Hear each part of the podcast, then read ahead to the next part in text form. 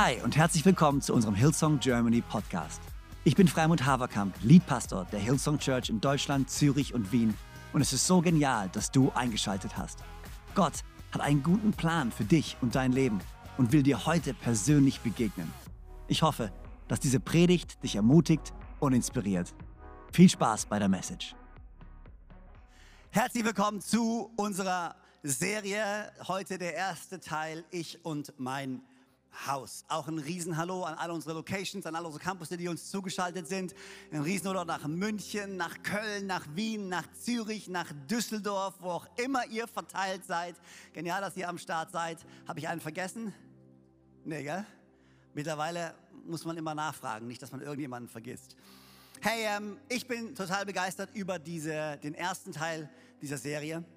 Wir werden heute uns ähm, mit, dem, mit der Grundaussage von diesem ganzen Thema befassen, ich und mein Haus. Nächste Woche haben wir den Henok da, äh, der zu uns allen sprechen wird. Henok ist der Jugendpastor vom äh, Gospelforum in äh, Stuttgart und er wird nächste Woche kommen und für uns teilen. Dann Woche drei werden alle eure Campuspastoren vor Ort das nächste Thema mit euch tackeln und dann am Teil 4 wird Joanna, meine absolute Lieblingspredigerin, das Wort Gottes bringen. Von daher, ich bin begeistert und ich würde sagen, ich lese euch einfach mal die Bibelstelle vor, die die Grundlage gibt für, ähm, für diese Serie.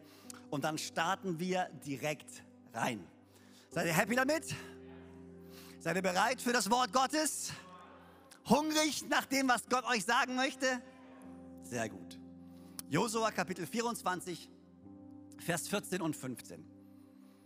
So fürchtet nun den Herrn. Das ist, was Josua spricht zu seinem Volk, kurz bevor er abdankt. Hm. So fürchtet nun den Herrn und dient ihm aufrichtig und treu und tut die Götter weg, denen eure Väter jenseits des Stroms und in Ägypten gedient haben. Und dient dem Herrn.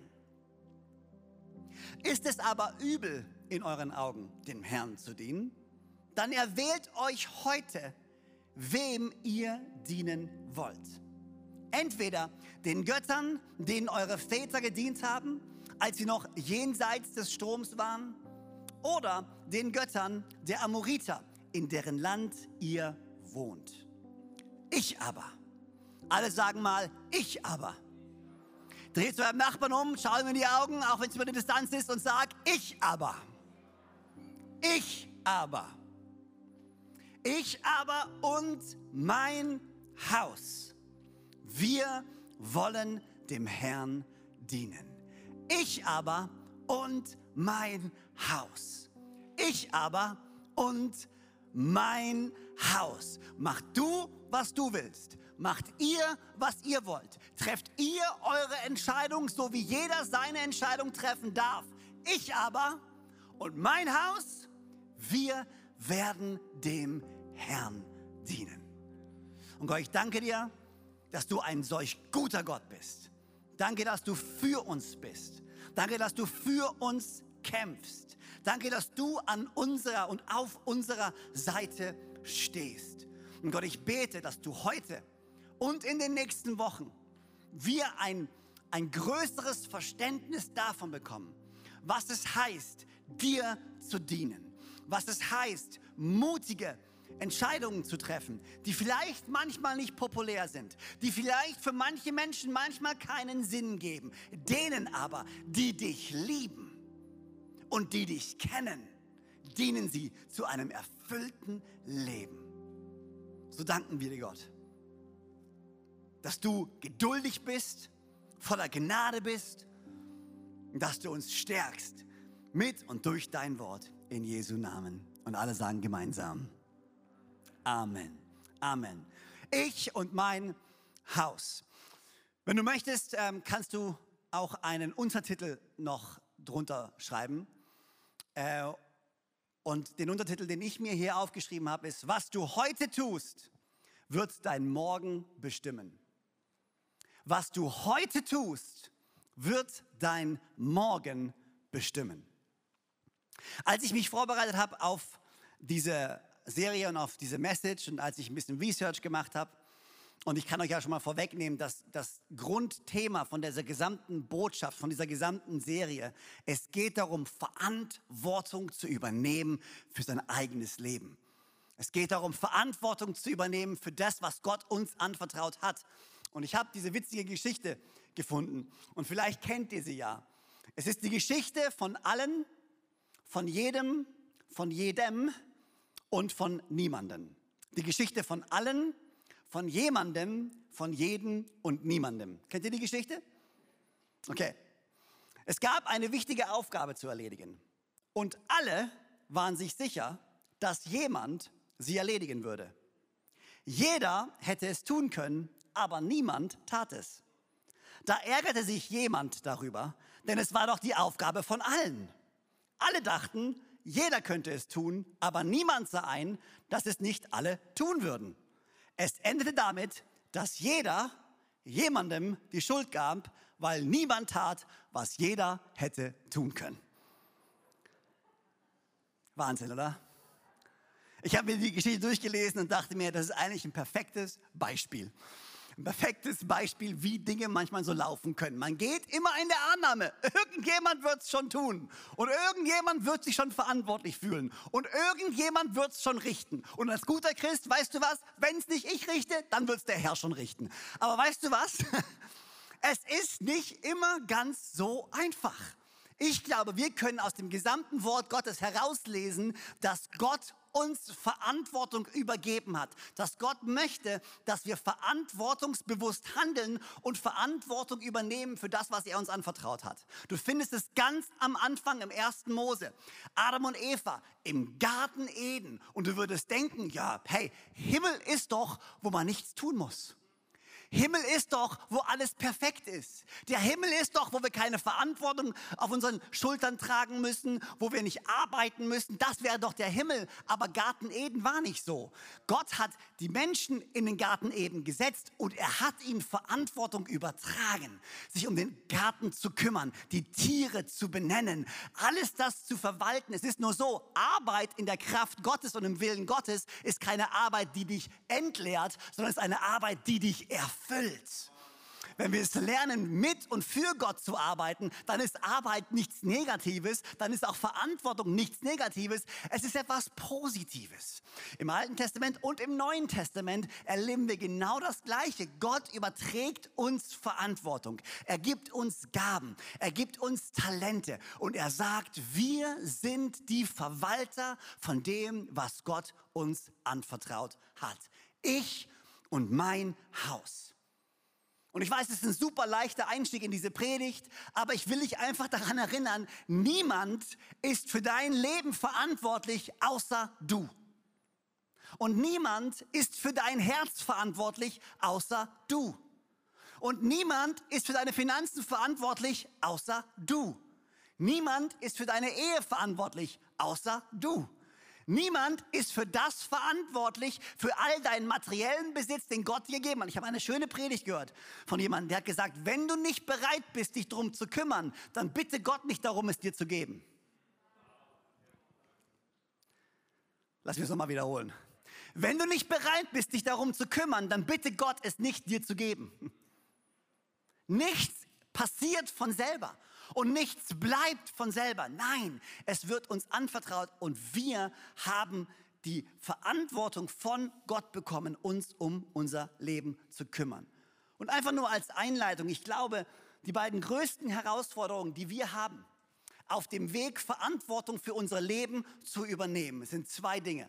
Zwei Dinge, die du überall wieder siehst, die, dir, die du überall wiederfinden wirst, nicht nur im christlichen Leben, in unserer Gesellschaft zwei Dinge, die uns davon abhalten, Verantwortung zu übernehmen für unser eigenes Leben. Hier ist das erste, Vergleichen. Eines der größten Probleme in unserer Welt heutzutage. Der größte Auslöser für Depressionen in unserer Gesellschaft ist das stetige Vergleichen mit anderen. Warum hat er das? Und warum sieht sie so aus? Und warum klappt alles bei ihnen? Und warum klappt nichts bei mir? Und wir als Christen sind in einer noch größeren Bredouille. Weil für uns Christen ist es noch mal schwerer. In der Welt draußen kannst du dir vielleicht erklären, Ja, der hat halt Glück gehabt. Der hat halt Glück gehabt. Ich halt nicht. Glück, Pech, Schicksal, zum richtigen Ort, an, äh, zur richtigen Zeit, am richtigen Ort, hat halt funktioniert. Bei mir halt nicht. Wir haben aber noch die zusätzliche Dynamik dabei, dass wir einen liebenden Vater haben und wir doch alle den gleichen liebenden Vater haben, der doch niemanden bevorzugen soll. Also warum bekommt er was von Gott, aber ich nicht? Warum bekommt sie seine Heilung, aber ich nicht? Für uns Christen finde ich noch viel herausfordernder als für jemanden, der an nichts glaubt oder an keinen Gott glaubt. Petrus ging es ganz genauso. Und wir lesen es in Johannes. Petrus hat gerade herausgefunden, dass er sterben wird für Gott und beschwert sich ein bisschen. Und sind wir mal ganz ehrlich, was wir lesen, ist, wir lesen das Testament manchmal so, wir denken, oh, der dumme Petrus. Und also ganz ehrlich, wenn Gott mir sagen würde, ich werde ein Märtyrer sein für ihn, ich hätte auch zwei, drei Worte zu sagen mit ihm. Also mal ganz ehrlich, weil ich kenne ein paar andere Christen, die nicht so gut sind wie ich, die sollten zuerst gehen, okay?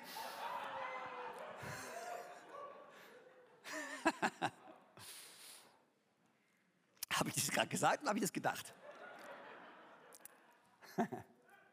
Johannes 21. Äh, als Petrus ihn sah, fragte er Jesus, hey, hey, was geschieht denn mit dem da? Warum, warum muss ich so sterben? Okay, warum ich? Was ist, was ist bei dem los? Und dann sagte Jesus, wenn ich will, dass er so lange lebt, bis ich wiederkomme, was geht das dich an?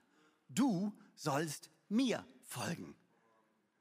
Das ist eine der größten Herausforderungen, die wir haben, Verantwortung zu übernehmen für unser eigenes Leben, ist, wenn wir uns ständig vergleichen mit anderen. Weil unsere Gedanken sich dann darum drehen, was er hat, was, als was ich, oder was er hat und was ich nicht habe, anstatt dass sich unsere Gedanken darüber drehen, was ich habe und wie ich es besser für Gott einsetzen kann. Die erste Herausforderung, die wir haben, auf unserer Reise Verantwortung zu übernehmen, ist Vergleichen. Die zweite Herausforderung, die wir haben, auf unserer Reise Verantwortung zu übernehmen, ist beschuldigen. Es ist immer angenehmer, die Schuld bei jemand anderem zu suchen, als bei sich selbst.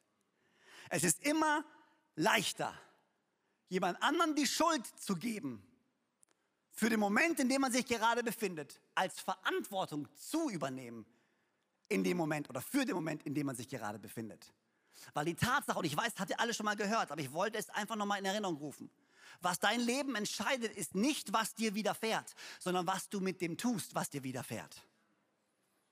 Und ich weiß, viele wollen es nicht hören, aber ich, weißt du, die Tatsache ist, du hast keinen Einfluss darüber, ob deine Lehrer gut sind oder nicht. Fakt.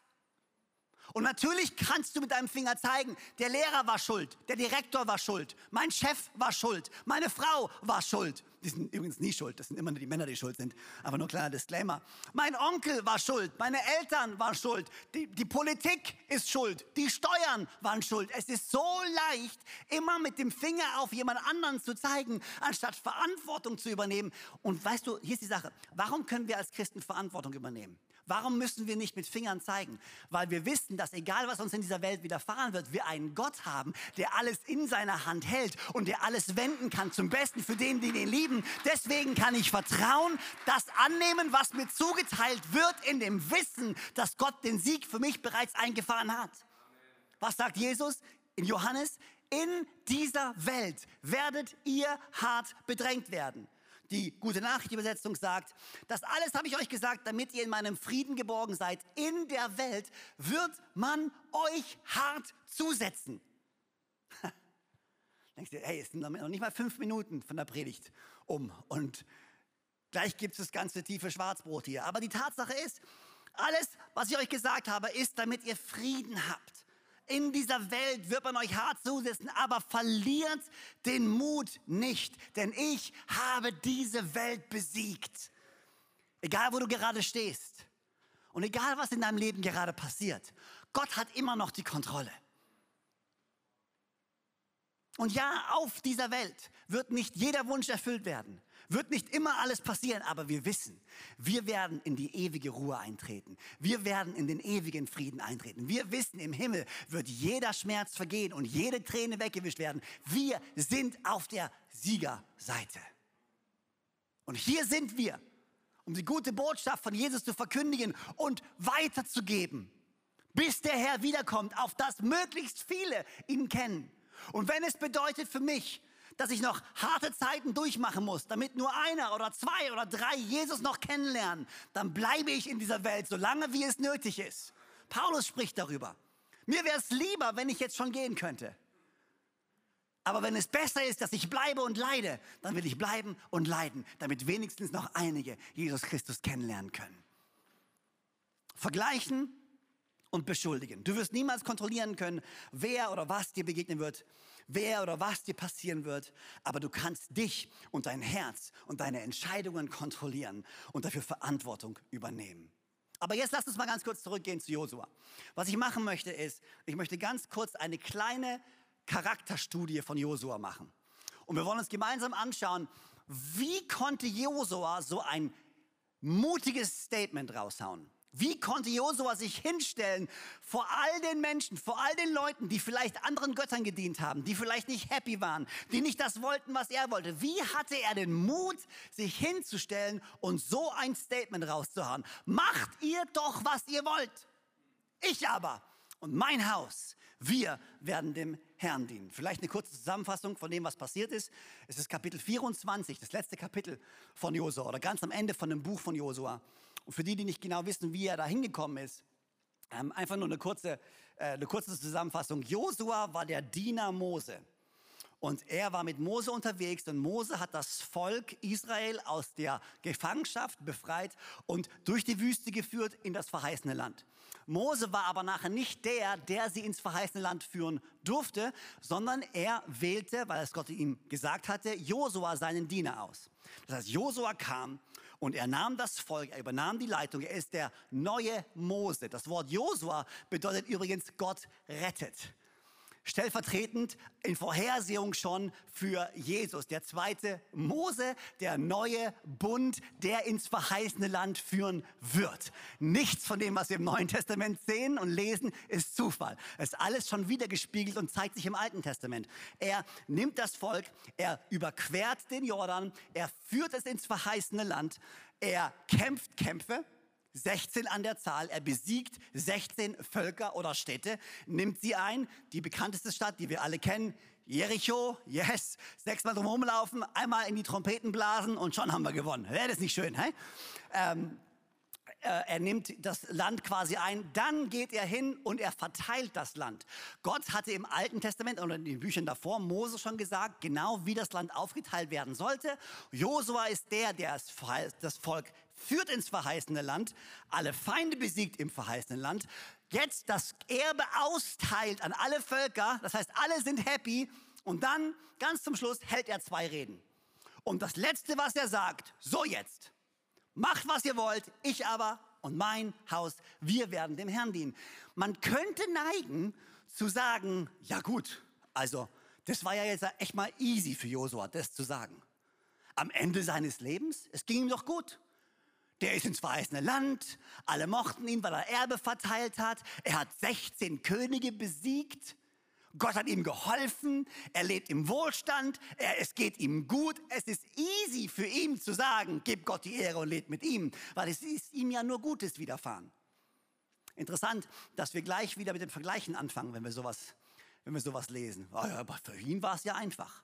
Wenn Josua das hätte durchmachen müssen, was ich durchmachen müsste, dann würde er das auch nicht so einfach sagen.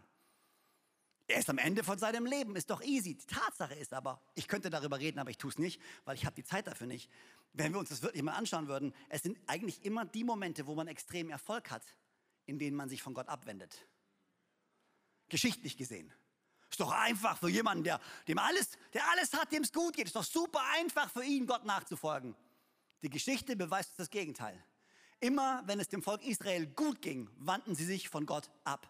Immer wenn es den Königen gut ging, wandten sie sich von Gott ab und haben angefangen, sich auf ihre eigene Stärke zu verlassen, auf ihre eigenen Fähigkeiten zu verlassen und zu sagen, schaut mich an, wie gut ich bin. Und vergessen, Gott die Ehre zu geben für all das, was er ihnen gegeben hat. Lass uns aufpassen, dass wir als sein Volk in dem Land, in dem wir leben, niemals denken, es ist meine Fähigkeit, es ist meine Karriere, weil ich so gut bin, habe ich mir alles verdient. Nein, es ist immer Gott Gottes Güte. Es ist immer er, der segnet. Alles, was wir haben, haben wir, weil er gut ist und weil er gnädig ist. Lass uns das niemals vergessen. Aber für die von uns, die sagen, ja, aber war doch einfach für ihn. Okay, gut, dann schauen wir uns sein Leben an. Lass uns zurückgehen an den Anfang seines Lebens. Lass uns zurückgehen zu dem Zeitpunkt, nicht nachdem er alle Kämpfe besiegt hat, alle Könige besiegt hat, nachdem er das Land verteilt hat, nachdem er das Volk ins verheißene Land geführt hat. Lass uns doch ein bisschen früher einsteigen, als sie noch in der Wüste waren. Da gab es nämlich eine wunderbare Geschichte. Die Geschichte der Spione. Kennt ihr sie? Bestimmt schon mal was von gehört. Zwölf Spione werden ins verheißene Land geschickt, als Israel noch in der Wüste ist, jenseits des Stroms. Und hier ist das verheißene Land. Und Mose schickt zwölf Spione und sagt uns, ob das Land wirklich so gut ist. Zwölf kommen zurück. Verschiedene Berichte. Zehn sagen, um Himmels Willen. Das stimmt schon, dass das Land gut ist. Ein Vers. Aber, aber, da sind so viele Feinde. Und da sind so viele Riesen sind da sogar. Riesen, Freunde. Und die werden uns fressen wie Heuschrecken. Wir haben überhaupt gar keine Chance. Das heißt, sie verbringen ein Vers und sagen, ja, das Land ist gut. Und sie verbringen fünf, sechs, sieben, acht Verse mit, aber niemals möglich, viel zu gefährlich, geht nicht, Feinde viel zu groß. Die Reaktion darauf ist, die ganze Gemeinde das ist 4. Mose Kapitel 14, äh, Kapitel 14, die ganze Gemeinde Israel schrie laut auf vor Entsetzen und die Leute weinten die ganze Nacht. Alle miteinander lehnten sich gegen Mose und Aaron auf und sie murrten und sie sagten, oh, wären wir doch lieber in Ägypten gestorben oder unterwegs in der Wüste. Warum will der Herr uns in dieses Land bringen? Wir werden im Kampf umkommen und unsere Frauen und kleine Kinder werden den Feinden in die Hände fallen. Leichter Hang zum Drama. Ist witzig, gell? Wenn Herausforderungen vor uns sind, haben wir immer einen leichten Hang zum Drama. Wir tendieren immer dazu, uns auszumalen, was wohl der schlimmstmöglichste Ausgang sein könnte von dem, was wohl passieren könnte. Es wäre besser, wir kehrten wieder nach Ägypten zurück. Das ist das Zweite, was wir machen, wenn eine Herausforderung ist. Das Erste ist das schlimmstmöglichste Bild. Was könnte wohl passieren? Das Zweite ist, lass uns lieber zurückgehen, wo wir herkamen. Da war es zwar nicht gut, aber da war es wenigstens sicher. Es wäre besser, wir kehrten hier nach Ägypten zurück. Und schon gaben einige die Parole aus. Wir wählen einen neuen Anführer und wir gehen zurück nach Ägypten. Da warfen sich Mose und Aaron vor der versammelten Israeliten auf die Erde.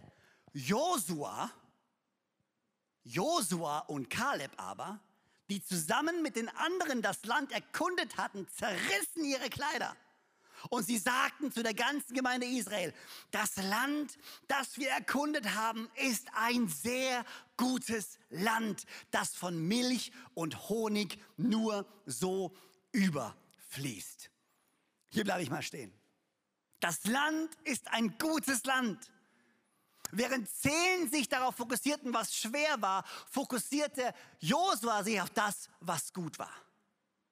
Er hatte den Mut, etwas Starkes zu sagen, ein starkes Statement zu geben, nicht erst am Ende seines Lebens, sondern schon am Anfang, bevor er das Volk führte in das verheißene Land.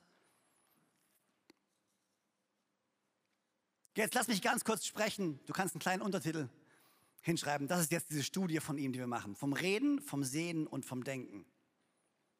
Seine Sprache war anders. Was Josua sagte, war anders. Warum war es anders? Weil er etwas anderes sah. Die zehn Botschafter sahen das Gute und die Herausforderung, aber sie fokussierten sich auf die Herausforderung. Kaleb und Josua sahen das Gute und die Herausforderung, aber sie konzentrierten sich auf das Gute. Was siehst du in deinem Leben? Wozu tendierst du in deinem Leben? Was siehst du zuerst? Das Gute? Die Möglichkeiten, wo Gott sich zeigen könnte? Das Potenzial in einer Situation? Die Chance, dass etwas gut wird?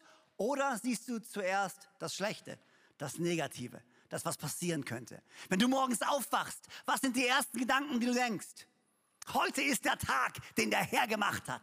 Und ich werde seine Güte und Treue erleben in jedem einzelnen Moment. Oh, Halleluja. Wachst du so morgens auf? Oder ist es eher so, ha, Kaffeemaschine ist schon wieder kaputt. Die Frau den Kaffee am Abend nicht vorbereitet. Ich weiß, das ist mein Job, sorry, ich vergesse es immer wieder. Wir tendieren oftmals dazu, uns auf das Negative zu konzentrieren, die, schon negativ in diesen Tag zu gehen. Und wenn wir anfangen, Dinge negativ zu sehen, dann fangen wir auch an, Dinge negativ auszusprechen. Wie siehst du dein Leben? Ich habe ein Buch gelesen äh, in, über die Weihnachten, ja, oder Joel, ich habe es gelesen, von Craig Rochelle, Winning the War in Your Mind den Kampf in deinem Kopf gewinnen. Das ist ein hervorragendes Buch. Und er spricht genau darüber. Er sagt, man findet immer das, was man sucht. Und er gibt ein großartiges Beispiel. Er sagt, er redet von zwei Vögeln. Es gibt Geier und es gibt Kolibris. Geier fliegen umher auf der Suche nach totem Fleisch auf der Suche nach etwas, das verrottet. Und anscheinend können sie, ich kann mir nicht genau, das, das müssten wir dann, musst du nochmal nachlesen, aber ich weiß nicht, ob es 15, ein Kilometer, na gut, ich bin Pfingster, 15 Kilometer. 15 Kilometer weit können sie,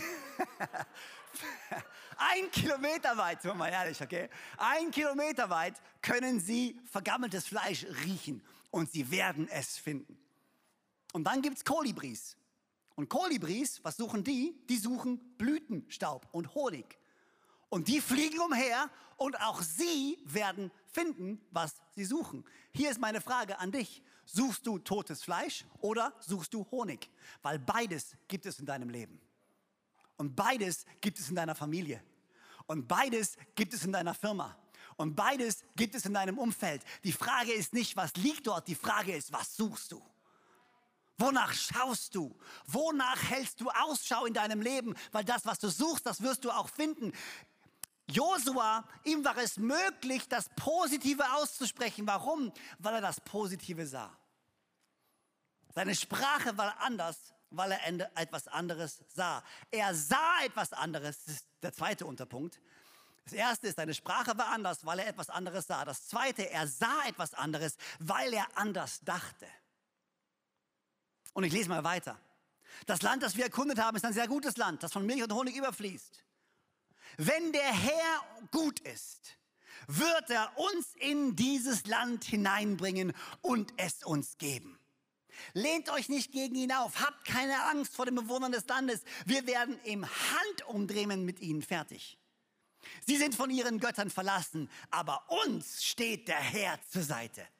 Habt also keine Angst vor ihnen. Aber die ganze Gemeinde wollte sie steinigen. Da erschien die Herrlichkeit des Herrn vor den Augen über Israel und über dem heiligen Zelt. Er sprach anders, denn er sah anders. Und er sah anders, denn er dachte anders. Seine Gedanken waren andere, während ganz Israel darüber nachgedacht hat, wie Gott sie strafen und verlassen wird dachte Josua darüber nach, wie Gott sie segnen und ihnen helfen wird. Worüber denkst du nach? Für Josua war klar, in seinem Denken war Gott größer als alles andere. In seinem Denken war Gott treu. In seinem Denken war Gott gut. In seinem Denken wurde das Problem zum Segen. In seinem Denken würde Gott mit ihnen geben und sein Versprechen halten. Was denkst du über Gott? Glaubst du, Gott ist für dich? Glaubst du, Gott ist treu und hält seine Versprechen? Oder glauben wir den Lügen des Feindes, der uns als Lügner in der Bibel vorgestellt wird? Der kam, um zu stehlen, um zu zerstören und um zu töten.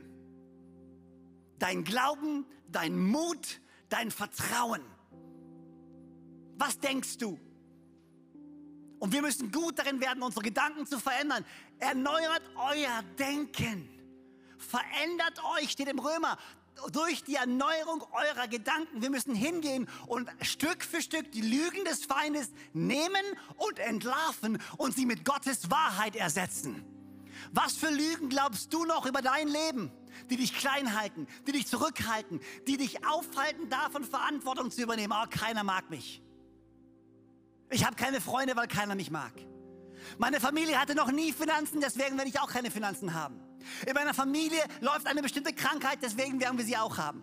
Weil mein Kind schon mal krank war, wird es auch diesmal noch mal krank werden. Ich war noch nie gut in der Schule, ich werde auch in Zukunft nicht gut in der Schule sein. Du musst dich entscheiden, wem entscheidest du zu glauben? Willst du dem Feind glauben, der dich zerstören möchte, dich klein halten möchte? Oder willst du dein Leben bauen auf die Versprechen Gottes, der gut ist, der für dich ist? Wir müssen hingehen und wir müssen unser Denken verändern. Er sprach anders, denn er sah anders. Er sah anders, denn er dachte anders. Er dachte anders, weil er Gott gut kannte. Er dachte anders, weil er Gott gut kannte. Lass uns zurückgehen, noch weiter zurückgehen in das Leben von Josua. Nicht der Moment, wo er übernahm und Gott zu ihm gesagt hat, sei mutig und stark. Lass uns zurückgehen, noch weiter. Wo war er denn? Wer war er denn? Ich habe es vorhin schon kurz erwähnt gehabt. Josua war nichts weiter als Moses Diener.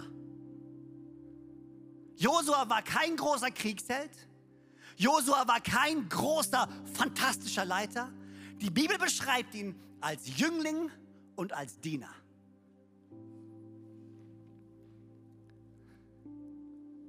Zweiter Mose. Der Herr sprach mit Mose, Auge zu Auge, wie ein Mensch mit einem anderen. Daraufhin kehrte Mose ins Lager zurück. Sein Diener Josua aber, der Sohn des Nuns, damals noch ein junger Mann, blieb stets als Hüter im Zelt der Begegnung. Ein Jüngling. Er kannte Gott. Er wusste, wie Gott tickt. Und weil er wusste, wer Gott war und wie Gott war, weil er Zeit mit Gott verbracht hatte. Weil er gesehen hatte, wie Gott spricht.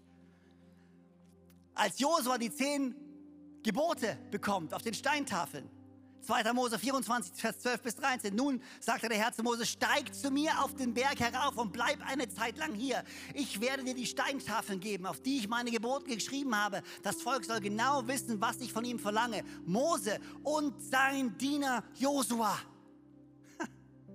machten sich bereit, um auf den Gottesberg zu steigen. Josua war dabei, als Gott zu Mose sprach. Josua war dabei, als Gott die zehn Gebote gab. Er sprach anders, denn er sah anders. Er sah anders, denn er dachte anders. Er dachte anders, denn er kannte Gott. Und er kannte Gott, weil er bereit war zu dienen. Er kannte Gott, weil er bereit war zu dienen. Josua starb, als er 110 Jahre alt war.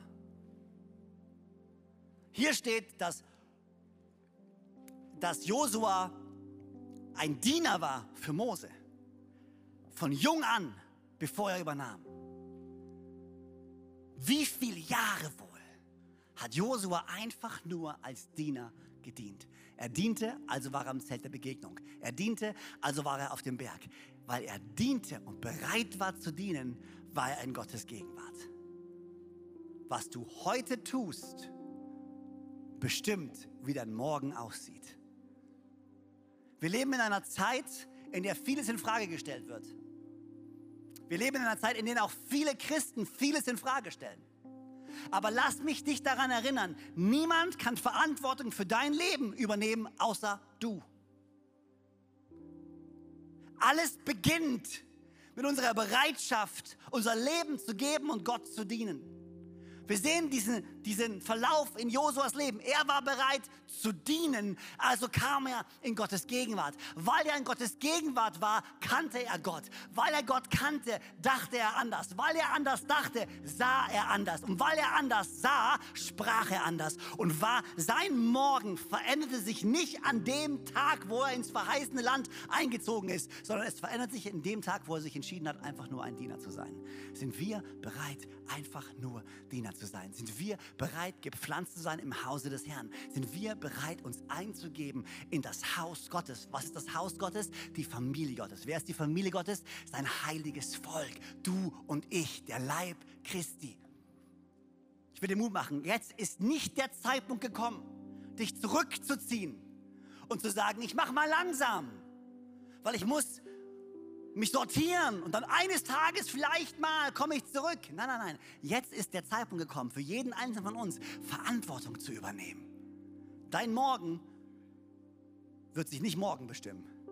Dein Morgen wird bestimmt von dem, was du heute tust. Ich aber und mein Haus, wir werden dem Herrn dienen. Wollen wir gemeinsam aufstehen? Ich würde es lieben, für euch noch zu beten, bevor dann die Campuspastoren übernehmen und euch, bevor ihr nach Hause geht, noch eine letzte Frage stellen werden. Aber zunächst würde ich gerne für euch beten. Für jeden Einzelnen hier. Was sprichst du aus? Jeder von uns hat seine eigenen Herausforderungen in seinem Leben. Vielleicht musst du an deinen Worten arbeiten. Vielleicht musst du an dem arbeiten, was du siehst. Vielleicht musst du an deinem Denken arbeiten. Vielleicht musst du daran arbeiten, Gott besser zu kennen, mehr Zeit zu verbringen in seinem Wort, mehr Zeit zu verbringen, zu dienen, für andere da zu sein, das Haus Gottes zu bauen. Was ist deine Herausforderung? Welchen Schritt kannst du tun, um Verantwortung zu übernehmen für dein Leben und für das, was Gott dir anvertraut hat? Und Gott, ich danke dir für jeden Einzelnen. Für jeden hier in Konstanz, für jeden in München, für jeden in Wien, für jeden in Zürich, für jeden in Köln, für jeden in Düsseldorf, für alle in Ravensburg, für all die, die online jetzt dabei sind. Gott, du siehst, wo sie in ihrem Leben gerade stehen. Du siehst, was, die, was sie sagen. Du siehst, was sie sehen. Du siehst, was sie denken. Du siehst, wie gut sie dich kennen. Und du siehst ihre Bereitschaft, dir zu dienen. Gott, ich bete, dass wir als dein Volk, dass wir als deine Kirche Verantwortung übernehmen können für unser Leben. Gott, ich bete, dass wir uns nicht vergleichen. Und ich bete, dass wir die Schuld nicht bei anderen suchen, sondern dass wir das annehmen, was du uns in deiner Güte Güte und deiner Gnade gegeben hast und dass wir treue und guter Verwalter von den zahllosen Gnadengaben sind, die du uns anvertraut hast. Gott, ich bete, dass du neue Vision schenkst, neue Hoffnung schenkst, neue Stärke schenkst, eine neue Kraft, Entscheidungen zu treffen für dich. Gott, ich bete, dass wir uns platzieren in deinem Haus, in deiner Gegenwart und dass der Heilige Geist uns verändert. Gott, ich bete, dass wir nicht aus unserer eigenen Kraft versuchen, dieses Leben zu leben, sondern dass wir in deiner Kraft, in der Kraft des Heiligen Geistes, der in uns wohnt und uns befähigt, das zu tun, was du von uns möchtest. Ich bete, dass wir in dieser Kraft voranschreiten, in dieser Kraft vorangehen und dass wir in unser verheißenes Land treten. Gott, du siehst jedes einzelne verheißene Land, jedes einzelne Versprechen, jeden einzelnen Traum, jede einzelne Vision. Und ich bete, dass wir sie sehen können, dass wir sie aussprechen können und dass wir im Glauben und Vertrauen voranschreiten können, weil wir wissen, dass du gut bist. Gott, ich bete für deinen Segen und für eine innere Stärke, für ein Rückgrat im Glauben. In Jesu Namen. Amen. Amen. Und ich weiß nicht, wo du stehst in deiner Beziehung zu Jesus. Dein Morgen wird bestimmt von deinem Heute. Was du heute entscheidest, wird bestimmen, wo du morgen bist. Und genauso ist es auch mit deiner Beziehung zu Jesus. Die Entscheidung heute ihm nachzufolgen, wird dein Morgen komplett auf den Kopf stellen. Ich frage mich, der du hier bist, ob du Jesus kennst.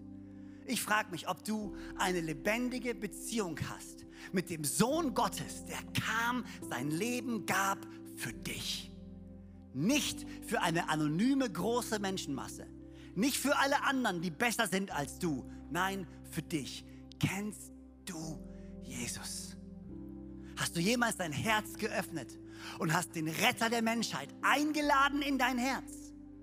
Hast du jemals gesagt, Gott, es tut mir leid, dass ich bisher ohne dich gelebt habe? Es tut mir leid, all die Dinge, die ich getan habe, aber ich lasse sie zurück und ich tue Buße und ich wende mich dir zu und ich erlaube dir in mein Leben zu kommen, um mich zu prägen, um mich zu verändern, mir Leben und Hoffnung und Zuversicht zu geben. Ich will dir dienen und ich will dich kennen. Hast du jemals so ein Gebet gesprochen? Wenn nicht, dann hast du jetzt die Chance dazu. Du hast jetzt die Chance in diesem Moment, dein Leben Jesus zu geben. Ihn einzuladen in dein Herz.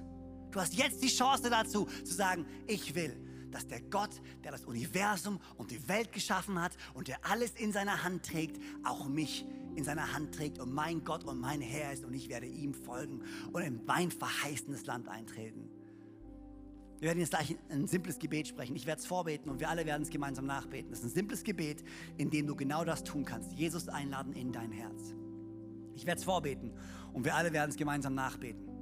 Aber wenn du hier bist, wenn du sagst, Freimut, das bin ich, bitte, kannst du mich mit einbeziehen in dieses Gebet? Ich will, dass du mich mit einbeziehst. Ich will es wirklich zum allerersten Mal von ganzem Herzen beten. Ich will ihn einladen. Oder wenn du sagst, weißt du was, ich kannte ihn. Ich war mit ihm unterwegs. Er war mein Herr. Er war mein Gott. Aber ich habe mich abgewendet von ihm. Ich habe komplett mein eigenes Ding wieder durchgezogen. Ich vertraue ihm nicht mehr. Ich vertraue auf mich selber. Auch dann ist der Moment für dich. Ich rede nicht davon, dass du eine schlechte Woche hattest. Ich rede nicht davon, dass du einen schlechten Mord hattest und dich schuldig fühlst. Das meine ich nicht.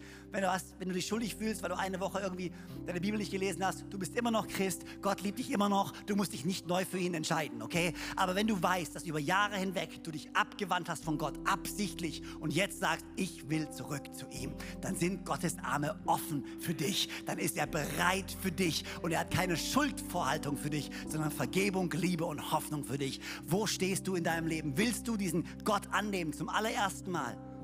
Oder willst du ihn zum wiederholten Male einladen in deinem Herz? Alle Augen sind geschlossen. Ich zähle bis drei. Wenn du sagst, Freimut, das bin ich. Wenn ich bei drei ankomme, von ganz hinten nach vorne, von rechts nach links, wo auch immer du stehst, kannst du ganz kurz deine Hand heben und kannst sagen, ja, das bin ich. Auch bei dir zu Hause online, der du noch am Start bist, auch du, ich rede auch zu dir, kannst du die Hand heben und sagen, yes, das bin ich, ich möchte dich kennen. Und dann werden wir gemeinsam beten. Ich bete vor und wir alle werden gemeinsam laut nachbeten. Ich zähle bis drei, wo auch immer du bist. Eins, zwei, komm mal, heb deine Hand. Drei, da wo du stehst.